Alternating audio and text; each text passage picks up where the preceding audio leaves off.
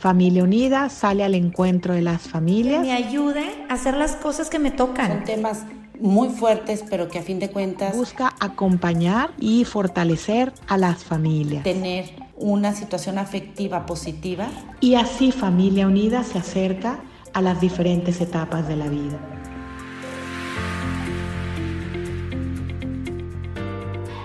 ¿Qué tal? Buenas tardes, ¿cómo están? Los saluda María Emilia Naranjo, aquí en el podcast Acompañándote en tu vida de Familia Unida.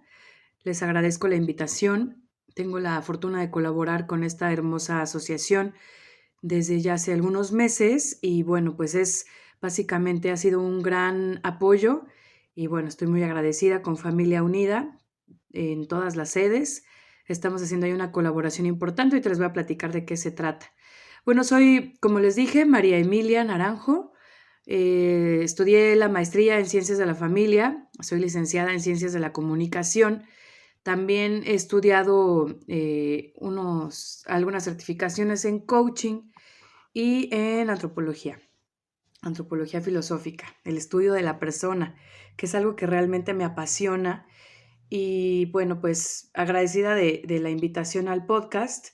Yo estoy en la ciudad de Morelia y bueno, pues hay familia unida en varias sedes aquí en nuestro hermoso país. Y bueno, pues desde aquí les, les saludo. Em, les comento también un poquito sobre lo que voy a platicar. Quisiera que no fuera tan em, acartonado, que fuera un poco más fluido.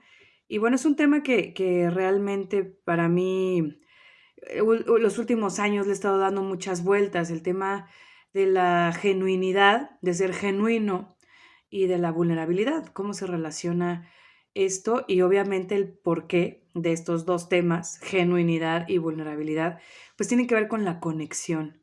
Hay una frase que me encanta, ¿no? De este, que aquí la tengo apuntada, es de Eduardo Garza, un este, conferencista increíble que me encantó y que hice muchísimo clic cuando nos platicó de su, del porqué de su, de su organización. Él también se dedica a dar conferencias y dice que uno de sus, como, eh, no sé si eslogan o, o, su porqué es contagiar asombro, propiciar encuentros y nutrir la esperanza. Lo voy a repetir. Contagiar asombro, propiciar encuentros y nutrir la esperanza. Eduardo Garza. Es un coach, este, conferencista que habla mucho a, a personas que se dedican a la educación. Tuve la oportunidad de escucharlo el año pasado en plena pandemia porque también doy clases, además de lo que hago de mi coaching familiar, de los cursos que imparto, de las sesiones uno a uno. Eh, también me dedico a dar clases, es una de las actividades que más me gusta. Eh, doy clases de filosofía en, en, en, una universidad aquí en Morelia. Y bueno, nos hablaba de, de, estas, de estas tres cosas, contagiar asombro, este, con los alumnos, con, con, los, con los chicos, nos decía, díganles algo que no esté en Internet, que ellos no puedan ver en Internet. Eh, propiciar encuentros, y es en este punto en el que me quiero concentrar, y es un poco el porqué de coaching familiar. Propiciar encuentros, propiciar conexiones y nutrir la esperanza. Y precisamente hoy en la mañana hablaba con una chica que fue víctima de violencia y me decía, es que hace cuenta que yo vivía como que en una caja, ¿no? Este, como en un cono de estos que le ponen a los animales cuando se lastiman y no, se, y no quieren que, que se laman. Dice, sí, era mi realidad, como que demasiado cerrada. Y le dije, es que lo que tú quieres es ampliar tu perspectiva y ver que tienes un mundo de posibilidades. Y definitivamente eso es la esperanza. No es la fe de creer en algo que no veo pero que existe, que es muy bonito.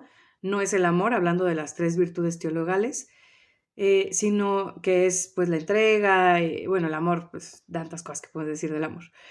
Y la esperanza es precisamente esta dilatación del corazón, lo que nos hace abrir nuestras, ampliar nuestras, nuestras perspectivas. Estas, como dicen ahora, estas emociones expansivas, ¿no? Lo que te expande, lo que dilata tu cuerpo, tu corazón, tu espíritu. Bueno, eso es la esperanza. Y bueno, yo quisiera enfocarme en esta parte de propiciar encuentros. Mi empresa, mi emprendimiento se llama eh, Coaching Familiar, porque como ven, estudié ciencias de la familia y después estudié coaching. Entonces, pues un coaching familiar y pensando en el propósito, en el porqué del coaching, eh, siempre se me viene a la mente esta palabra, encuentro, el encuentro. Hay una imagen que me llama mucho la atención, que la comparto mucho en mis redes, que es una obra de arte que se llama Amor. Eh, son dos estructuras metálicas que se están dando la espalda, este, dos adultos, y por dentro hay dos niños que se están encontrando, que están tocándose este, una mano con la otra. Es una obra de Alexander Milov que se llama precisamente Amor. Y a mí me dice muchísimo sobre cómo vivimos. Me dice eh, que realmente somos adultos con estructuras rígidas, estructuras metálicas, queriéndose tocar, queriéndose encontrar. Y bueno, yendo un poco a mi historia y yendo un poco a, al camino que, que, yo he recorrido, eh, el encuentro para mí es tan importante porque precisamente en, en, una época, en épocas pasadas de mi vida, yo estaba muy necesitada de este encuentro. Yo no sabía cómo relacionarme desde el encuentro, desde la vulnerabilidad, desde la genuinidad, que es lo que les decía. Y sobre esto, bueno, quisiera platicarles una historia. Cuando yo cumplí 25 años, hace 10 años, Em, me detectaron un tumor en el cerebro eh, del tamaño de mi puño, del, del lóbulo parietal derecho. Este, y bueno, me convulsioné, fuimos al doctor, vieron que era un tumor y que había que sacarlo. Y yo recuerdo que estaba yo muy nerviosa, muy preocupada, muy ansiosa. Sin embargo, para mí era muy difícil ser genuina en esa época estaba pasando eh, de, de, una ruptura amorosa que tuve, que, pues, que fue para mí eh, de lo más profundo, de lo más fuerte que he vivido, un abandono, no solamente de esta persona, sino de mí misma, pero bueno, luego fue todo el proceso de conocerme, de ver lo que yo estaba permitiendo, de ver cómo me relacionaba mucho desde la codependencia, etcétera, etcétera. Y días antes a mi cirugía cerebral yo me experimenté muy ansiosa. Definitivamente, eh, para platicarles un poco más sobre lo que fue para mí esta enfermedad, tengo una conferencia que se llama El ABC de la Resiliencia, que se los recomiendo mucho, no porque la de yo, sino porque em, siempre las historias nos mueven. Y bueno, a mí me gusta contar mi historia precisamente porque cuando yo estaba enferma, mm, lo que me sacó fueron las historias de otras personas. Y bueno, en este ABC de la resiliencia que yo platico en esta charla, em, la, les voy a compartir el A, pero el B y el C no, para que cuando dé la conferencia se apunten. Eh, el A es sobre, sobre hablar, sobre lo que les decía hace rato, sobre cómo generar conexión, sobre cómo generar esta genuinidad, cómo compartirnos desde lo que realmente somos.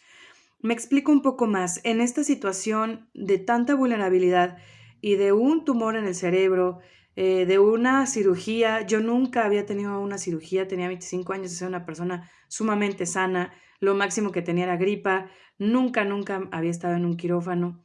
Entonces era demasiado, demasiado vulnerabilidad, demasiado vulnerable, pero no me compartí desde la genuinidad.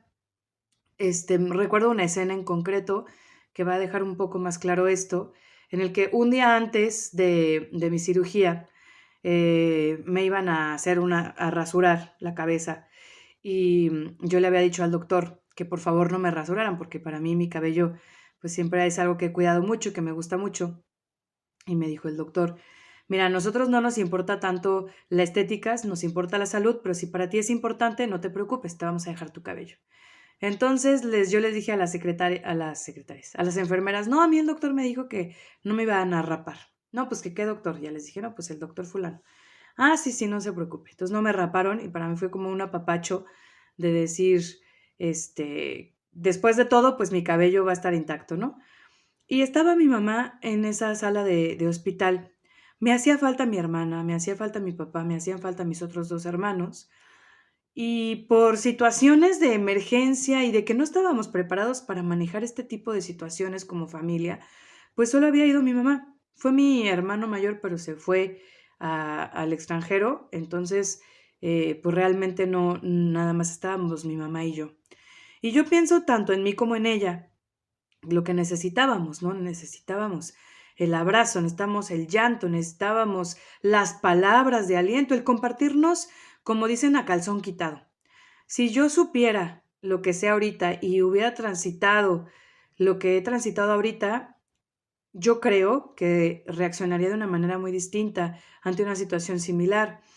Mm, por ejemplo, creo que hubiera dicho algo así como, dame un abrazo, me siento muy sola, tengo miedo, este, te quiero mucho, ¿no? A mi mamá, a mi hermana, a quien estuviera en ese momento. En ese caso estaba mi mamá. Recuerdo que me dijo, hija, ¿cómo estás? Le dije, bien, ¿y tú? Bien. Y me dijo, bueno, pues vamos a rezar para que mañana todo salga bien. Y claro, la oración es sumamente importante. Es lo primero, ponernos en las manos de Dios. Pero creo que hubiera sido muy bueno para ambas abrazarnos, llorar, decir tengo miedo, decir no quiero que te pase nada, este, ella a mí y yo a ella, no quiero que me pase nada, y, compartirnos desde una genuinidad, ¿no? Como lo que yo estoy haciendo ahorita con ustedes, y dar espacio a los sentimientos porque no son malos. Tenemos esta costumbre de decir perdón, ¿no? Cuando nos dan ganas de llorar, ay, no, perdón, es que ya me dio ganas de llorar. Perdón, ¿por qué? Si los sentimientos son algo tan bonito y que es algo tan nuestro, Nadie siente tristeza como tú sientes tristeza, nadie siente enojo como tú sientes enojo. Y bueno, pues esta, esta pequeña historia que les platico para ejemplificar esto que les quiero, que, les quiero comunicar sobre la genuinidad y el encuentro a la hora de comunicarnos. Estamos en el, en el mes del amor y la amistad. Y todos tenemos una definición del amor, todos tenemos una definición de la amistad, todos tenemos una definición de lo que debería, lo que no debería. Tenemos eh, explicaciones y cosas. Yo la verdad es que no puedo acabar en un podcast de pocos minutos, en un video de pocos minutos, todo lo que esto significa. Sin embargo, sí quisiera quedar, que te quedaras con estas dos palabras. Creo que para compartirnos desde una genuinidad, eh, necesitamos hablar de lo que realmente somos y de lo que realmente sentimos. Y quisiera recomendarles un libro que se llama El poder de la vulnerabilidad de Brené Brown. Eh, yo la conocí a ella en una de sus charlas que tiene en TED Talks, que está buenísima, que se llama precisamente El poder de la vulnerabilidad. Cuando la primera vez que la escuché dije, wow, yo creo que yo necesito eso, porque yo no, me cuesta mucho ser vulnerable. Y de verdad que ha, cambiado 180 grados. Las personas que me conocen saben lo que ha sido para mí esta reflexión y este ejercicio de la vulnerabilidad. Eh, esta chica, esta Brainy Brown, en su libro explica que las relaciones más genuinas y más conectadas son aquellas relaciones en las que hay más vulnerabilidad. Este, dice, la vulnerabilidad es la esencia, el corazón, el centro de todas las experiencias humanas significativas. Una experiencia humana significativa tiene que ver con vulnerabilidad, tiene que ver con encuerar el corazón, ¿no? Desnudar el corazón. Este, y no siempre sabemos cómo hacerlo. Si tú estás escuchando esto y dices, esto me hace sentido, pero no sé cómo hacerlo, bueno, pues es un ejercicio y es poco a poco. También decía de una, de una frase que no la apunté, pero, pero que decía, la vulnerabilidad no es algo que aprendes una vez y ya está, ¿no? Sino que es un ejercicio, es una habilidad que podemos ir adquiriendo. Y yo, como les digo, estaba tan necesitada de estos momentos y de este tipo de comunicación desde la genuinidad, desde la vulnerabilidad, que bueno, por eso empecé coaching familiar. En coaching familiar lo que realmente, de lo que realmente hablo y de lo que realmente este, eh, lo que realmente me ocupa en los cursos, en las conferencias, es decirle a las mamás sobre todo y a, los papás, sean genuinos, sean intencionales, atrévanse a involucrarse en el mundo emocional de sus hijos. Y es algo que quisiera decir también a las parejas. Si bien no es un campo en el que yo sea una experta, ni en el que yo tenga los mejores resultados, sí creo que con las amistades con quienes yo he podido conectar mucho más son con aquellas amistades en las que he podido ser vulnerable. Y ahora eh, veo personas que pasan por mi vida en este, en este camino y puedo identificar quién es vulnerable y quién no. Y no es lo mismo que ser víctima. Esto es una trampa y es una línea muy delgada. Hay personas que, van por la vida y todo, y bueno, yo también he estado ahí, eh, que, que en algún punto, ¿no? Yendo como víctima, y no es ser vulnerable, porque la víctima quiere que los demás se hagan responsables de su drama. Y el vulnerable se hace responsable de su propio drama y dice, me duele y no sé cómo y necesito que me ayudes. Y bueno, con este objetivo quiero platicarles de un juego, de unos juegos que, que eh, elaboré. Uno se llama Juégalo en familia y el otro se llama Juégalo en pareja. Es un tablero que tiene columnas y filas y tiene en los cuadritos de las columnas y las filas preguntas. Entonces lo que busca es propiciar momentos de encuentro. Este, el de Juégalo en familia eh, tiene dos secciones, cuánto me conoces y háblame de ti. Cuando te toca una casilla de cuánto me conoces, los demás deben responder algo tuyo. Por ejemplo, ¿cuál es mi, mi, mamá? Si está al lado de mí, debería responder, ¿cuál es mi película favorita? O si a mi mamá le toca eh, eh, cuánto me conoces y le toca la pregunta, ¿quién es tu mejor amiga? Yo debería responder, ¿quién es su mejor amiga? Y este juego no, pues es para darnos cuenta, eh, para propiciar esos momentos. Como les dije hace rato, necesitamos ser intencionales, porque las relaciones genuinas, las relaciones que son conectadas, no se dan de la noche a la mañana, y entonces hay que propiciar estos momentos. Entonces, bueno, como parte de coaching familiar, les ofrezco estos dos productos que voy a poner en la descripción, están en mis redes sociales, también están en las redes sociales de Familia Unida. Si a alguien le interesa adquirirlos, este, pues me mandan un DM, me mandan un mensaje, un inbox, un WhatsApp y estamos haciendo envíos a toda la República. Están, los jueguitos están en las sedes de Familia Unida.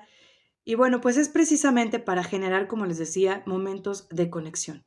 Momentos como dice aquí, la momentos de vulnerabilidad. La vulnerabilidad es la esencia, el corazón, el centro de todas las experiencias humanas significativas. Hoy, hoy en día estamos necesitados de significado. Nuestras relaciones no nos están significando. Nuestras relaciones interpersonales y tampoco nuestra relación trascendental con Dios no significa. Entonces, bueno, si, si si tú lo que necesitas es un poco de significado en tu vida, de eh, experiencias de encuentro, de momentos de conexión, de momentos de genuinidad, te recomiendo muchísimo que te compres Juégalo en familia para que lo juegues con tu familia. Y si lo que te hace falta es esa chispa con tu pareja, romper un poquito la rutina, conocerlo un poco más, generar un poco más de empatía, también te lo recomiendo muchísimo, ya sea que sea tu novio, tu novia, tu esposo, tu esposa, eh, lleven muchos años o pocos años juntos, definitivamente va a ser un antes y un después. Y bueno, pues muchísimas gracias por dedicarme este tiempo. Espero que este mensaje haya sido eh, de utilidad para ti. Y bueno, pues nos seguimos viendo. Muchísimas gracias por escucharme. estoy en redes sociales como María Emilia Naranjo, coach familiar. Y bueno, ahorita estamos en el podcast acompañándote en tu vida de familia unida. Muchísimas gracias.